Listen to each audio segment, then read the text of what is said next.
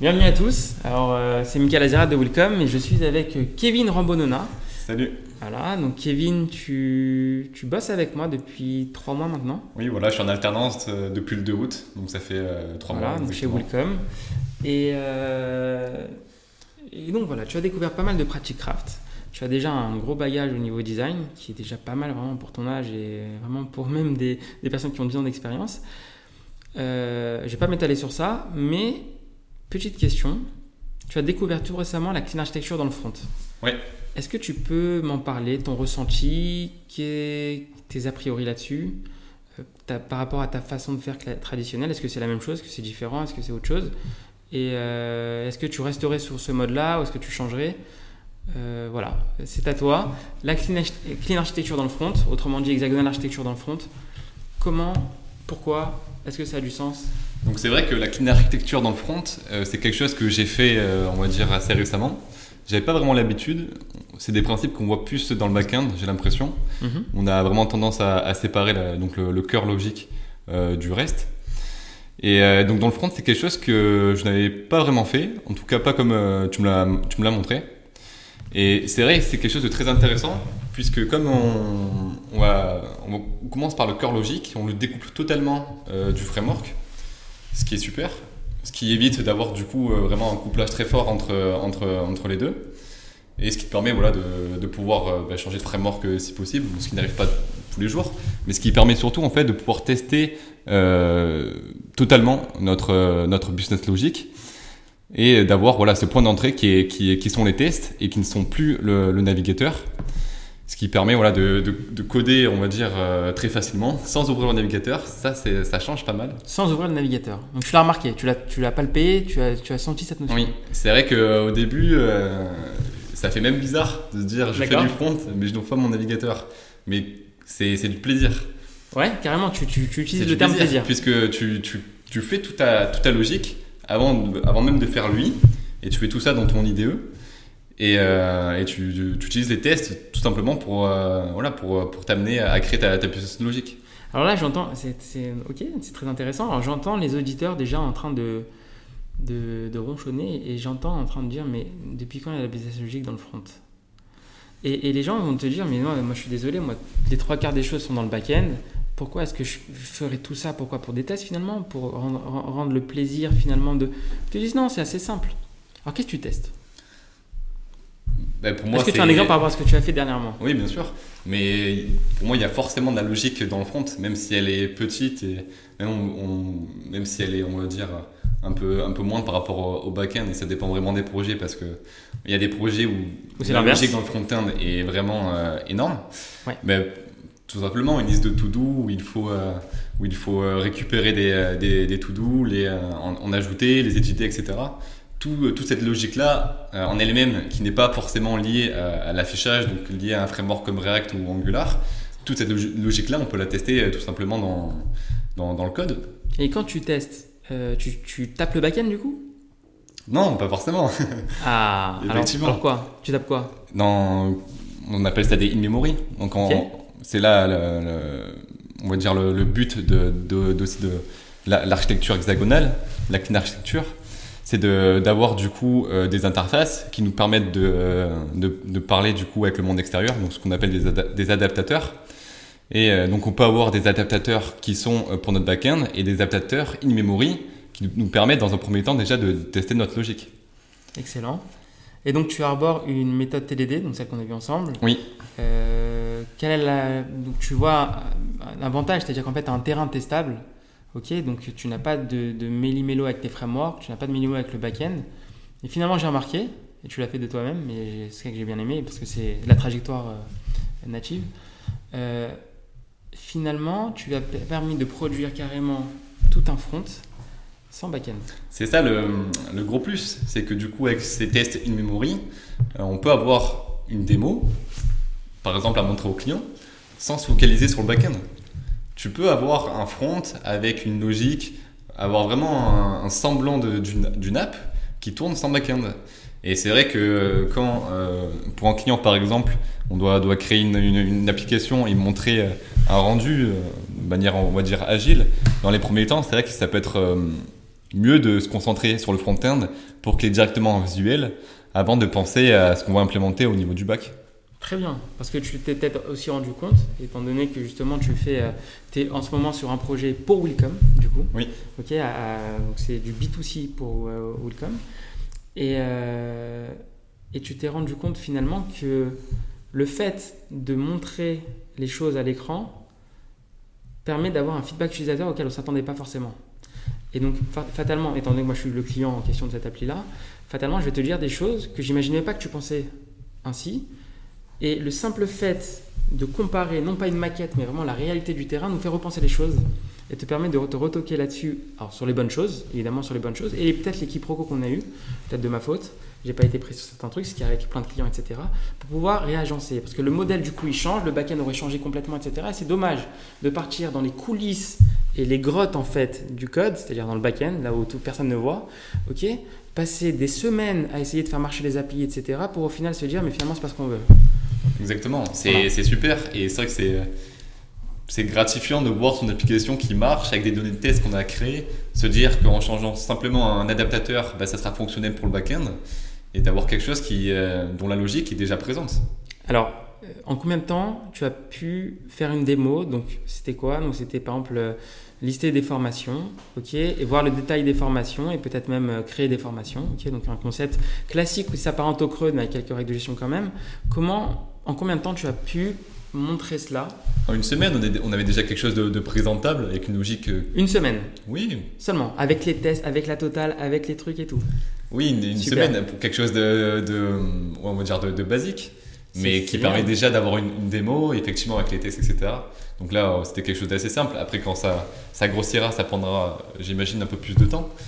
Mais euh, c'est vrai que de ne pas avoir faire le back-end, et souvent quand on commence un projet, on se, on se dit souvent, il faut commencer par le back-end, il faut choisir notre base de données, il faut représenter nos modèles. Bien sûr. Mais là, c'est une approche qui est totalement différente. Ouais et euh, qui est plaisante parce que je, effectivement, je l'avais jamais fait. Tu me l'as bien appris. D'accord. Et c'est euh, et c'est top.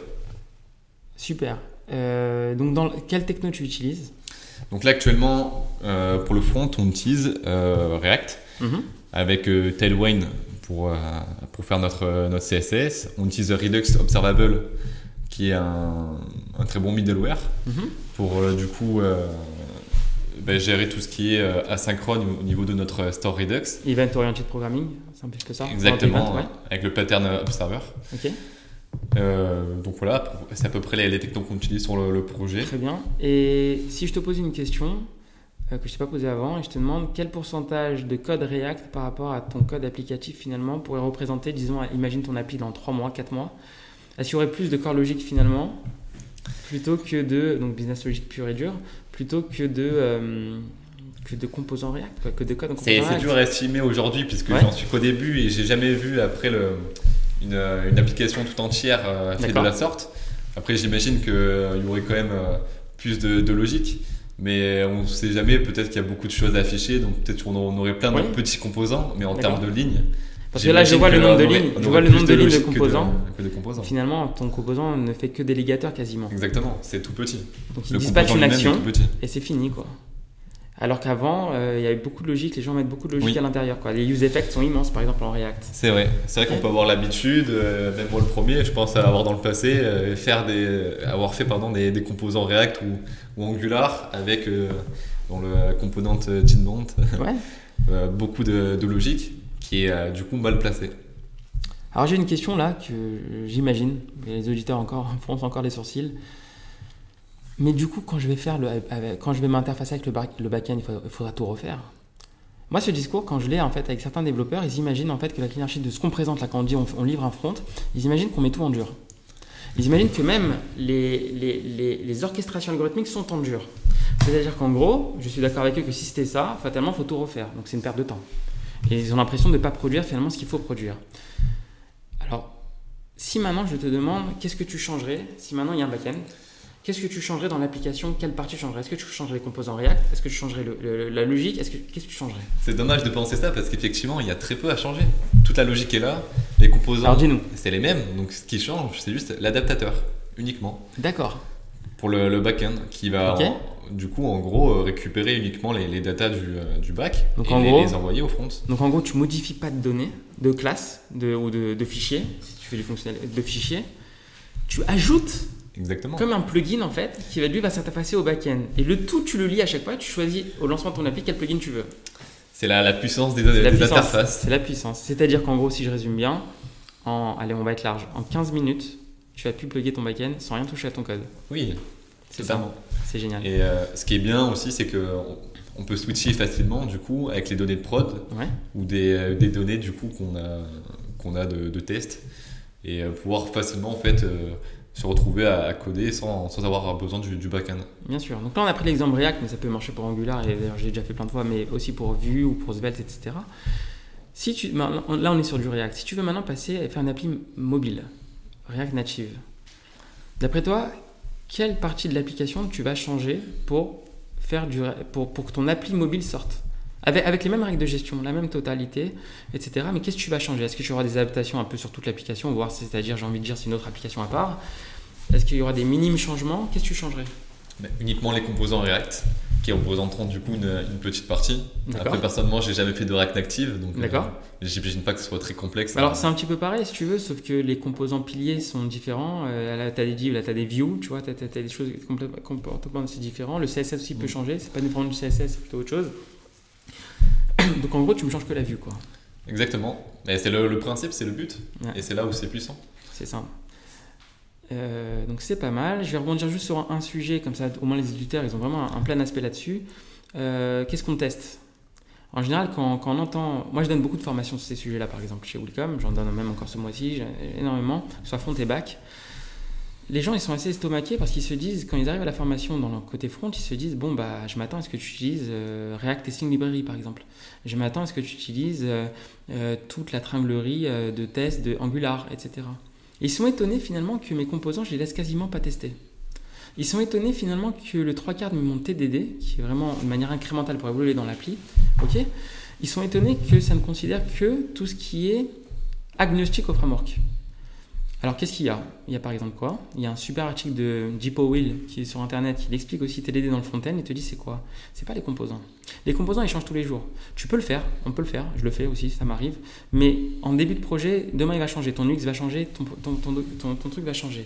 Tu peux par-ci par-là changer les choses, mais quand tu sais que tu as ton use effect qui va bouger de là, qui va plutôt là-bas, qui va faire ça, etc., tu vas commencer, ça va devenir un foutoir.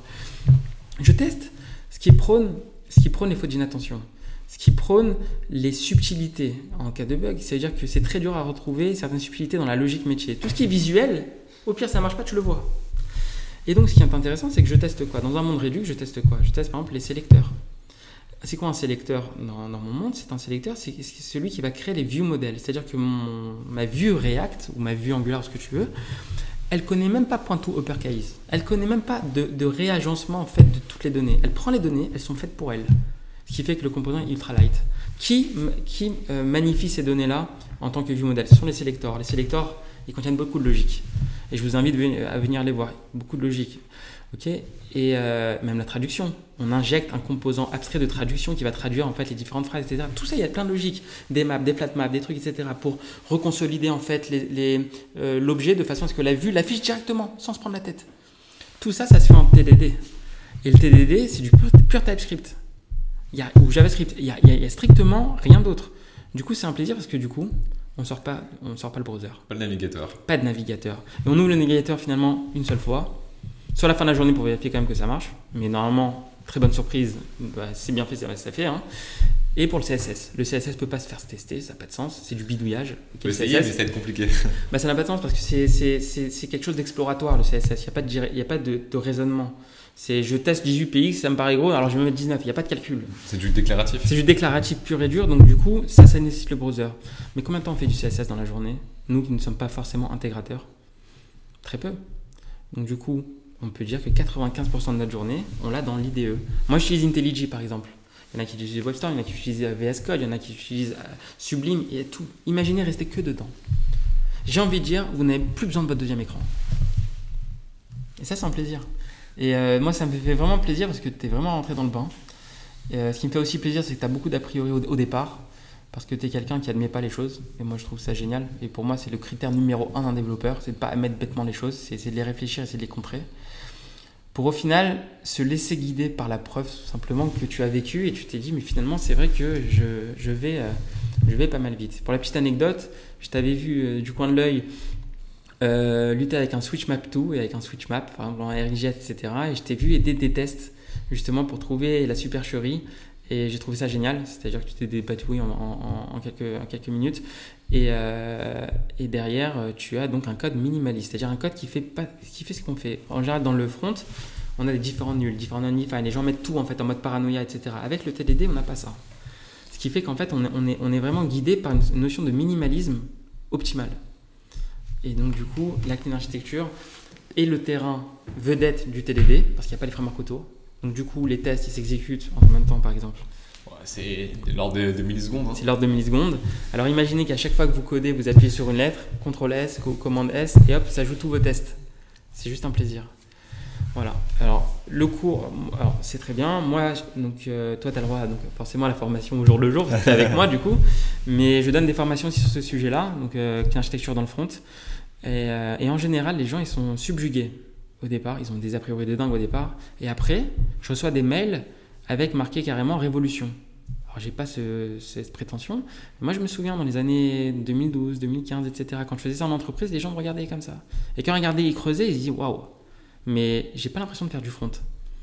Pourquoi? Parce qu'ils n'ont pas l'impression de bidouiller. Et les consologues Toto, les consologues Yo, les consologues Coucou ça passe ici, etc. n'existent plus. Le debugger dans le. Le debugger dans le Chrome n'existe plus. Moi, je vous jure que je ne sais pas débugger dans le Chrome. J'ai perdu cet aspect-là. Je savais avant, mais je ne sais plus. Je n'ai plus besoin. On le fait, alors on, va rester humain. On le fait des fois quand vraiment on comprend pas ce qui se passe. Ça arrive combien de fois? Une fois toutes les trois semaines? C'est pas gênant. Mais du coup, l'avantage, c'est magnifique. Et avec tout ça en plus, évolutivité, flexibilité, comme vous avez les tests, bah, fatalement, euh, si un développeur vient, il fait une petite bidouille parce qu'il change le parse int en plus, mais il s'est trompé parce que c'était pas vraiment la bonne syntaxe TypeScript, etc., admettons, euh, et ben tout de suite ça pète. On n'a pas peur de toucher au code, on n'a pas, peur, de, refactor. Voilà, on n'a pas peur d'améliorer sans cesse en fait notre produit. Bien sûr. Sans avoir aucune crainte. Voilà. Et un dernier avantage, si on, enfin, il y, en a, il y en a encore plusieurs, on peut s'étaler, hein, mais un autre avantage qui me vient en tête, c'est qu'on peut tester les nouveautés du langage. Et on sait très bien que TypeScript évolue au jour le jour. Du coup, quand vous voyez par exemple un map et vous vous dites, ou un for each avec une mutation, etc., vous vous dites, mais c'est reduce ici que je peux utiliser. J'avais jamais fait de reduce avant, admettons. La personne dirait ça. Bah, je peux l'utiliser et je vais voir tout de suite si le test est vert. Si le test est vert, c'est que c'est passé. Et donc on comprend bien ici que la plupart de nos tests sont des tests fonctionnels. Ce sont des tests vraiment fonctionnels. Je dois récupérer des formations uniquement si elles sont dans le futur. Je dois, c'est du test fonctionnel, c'est du parler. Je peux parler ça avec l'expert. C'est pas juste je vérifie si c'est empty ou si c'est undefined. C'est pas ça un test. Un test, il focus sur le comportement. On a ça dans le front comme dans le bac. Et donc voilà, bah, félicitations déjà pour ta découverte de Clean Architecture dans le front. Merci, hein, c'est grâce à toi en partie. Et voilà, mais il y a aussi toi, parce que pour l'investissement, il n'y a pas tout le monde. Hein. Il y a des gens qui auraient pu dire écoute, laisse-moi tranquille, j'ai pas envie de faire ça. Voilà, donc c'est beaucoup de recherche, c'est beaucoup de notions, et tu poses beaucoup de questions intéressantes aussi. Beaucoup de euh, recherche, mais c'est un plaisir. Mais c'est un quand tu travailles sur, des, sur ces notions-là, quand tu découvres bah, ce, petit nouveau monde, ouais. c'est un, un, plaisir de travailler là-dessus. Euh, et, tous les jours, ça, se voit. quoi. C'est ça. Et donc, si demain je te disais, l'appli, on va arrêter, on va la faire en Svelte, est-ce qu'il y aurait beaucoup de changements dans l'appli? Non, et je serais encore plus content parce que Svelte. je sais, je sais que tu as, envie de faire ça, je sais, je sais. Bah, moi, voilà, chez Willcom, on n'est pas fermé au techno. Ok, à partir du moment où on sait le justifier rationnellement, moi je suis pas du tout fermé. Demain on peut faire du C++, demain on peut faire du, du Rust, demain on peut faire tout ça. Il faut juste qu'il y ait un impact business réel et pas faire les choses juste parce que c'est kiffant, faire les choses parce que ça a un sens. Si on prouve que Svelte finalement améliore la productivité, est plus simple à prendre en main, etc., etc., alors partons sur Svelte. Non, Moi, je, je pense que Svelte est encore euh, un peu immature aujourd'hui. Et pour euh, faire un nouveau produit, c'est clair que je, me pencherai plus sur, sur React. Mais j'ai eu de très bonnes sensations en tout cas avec euh, Svelte. Si jamais vous voulez essayer, c'est très, très intéressant. Très bien, c'est super. Bah écoute, Kevin, je te remercie. Merci à toi. On va continuer à travailler, je pense. Et eh oui. Hein, les petits clean archi, ferme le browser. Non, je il est déjà fermé, ça c'est cool, il est déjà fermé. Ok. Et, euh, et voilà, j'espère que ça vous a plu. Si vous avez des questions, bah, j'ai envie de dire maintenant, avant je vous, je vous aurais dit bah, parlez-moi. Maintenant vous pouvez dire euh, parlez-nous, j'ai envie de dire, on est deux. Voilà, donc Kevin Rambonona sur LinkedIn et, euh, et Michael Azerad, que vous connaissez je pense. voilà, on est avide de vos critiques, de vos commentaires. Et, et allons-y, on a réponse à tout, allez-y. Euh, pas de souci, on arrive, on est solide sur nos arguments. Moi, ça fait très long, ça fait 10 ans que je fais ça, donc euh, j'ai pu voir toutes les questions-réponses possibles. J'ai formé énormément de développeurs sur ces sujets-là. Vraiment, le but, c'est que vous ayez le sourire au quotidien et que vous aimez faire du, du web autant que le back-end. Moi, j'adore autant faire du front que du back. Au final, ça, ressemble. hein. Ça se ressemble, on est bien d'accord. C'est le même type d'architecture dans les euh, grandes lignes. Ouais, Quand tu fais les choses bien, quand tu as une bonne architecture, c'est ça. euh, la manière de, de développer, ça, c'est très ressemblant. Super. Bah écoute Kevin, on va les laisser tranquilles, hein, il est 20h25, Euh, on a fait 20 minutes euh, 25. Voilà, voilà, je te remercie. Et puis à très vite pour un prochain podcast et un prochain sujet intéressant, j'imagine, et ça arrive. À très vite, merci.